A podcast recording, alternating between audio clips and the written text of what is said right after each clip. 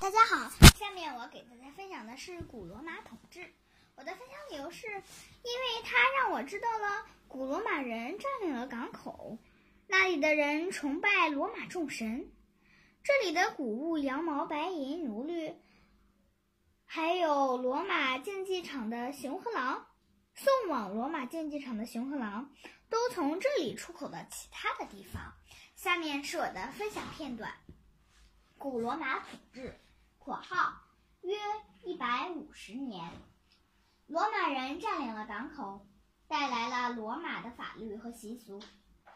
巴西利卡（括号长方形的公共建筑物）成为港口的权力中心，法庭也设在这里。人们崇拜罗马众神，很多外国人在此定居。来自罗马帝国偏远地区的外来商品被进口到这里，本地的谷物、羊毛、白银、奴隶，甚至是送往罗马竞技场的熊和狼，则从这里出口到其他地方。海边出产的琥珀被制作成价格高昂的珠宝，卖给有钱的罗马人。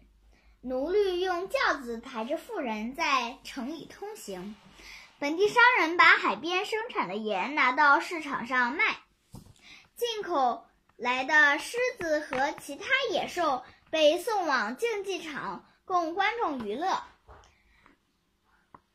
将被送往罗马的奴隶试图逃跑，这艘船。从东方来了名贵的商品，如丝绸和香料。港口官员为所有进出口商品登记，以便征收款、收税款。港口居民大多居住在公寓式住宅里。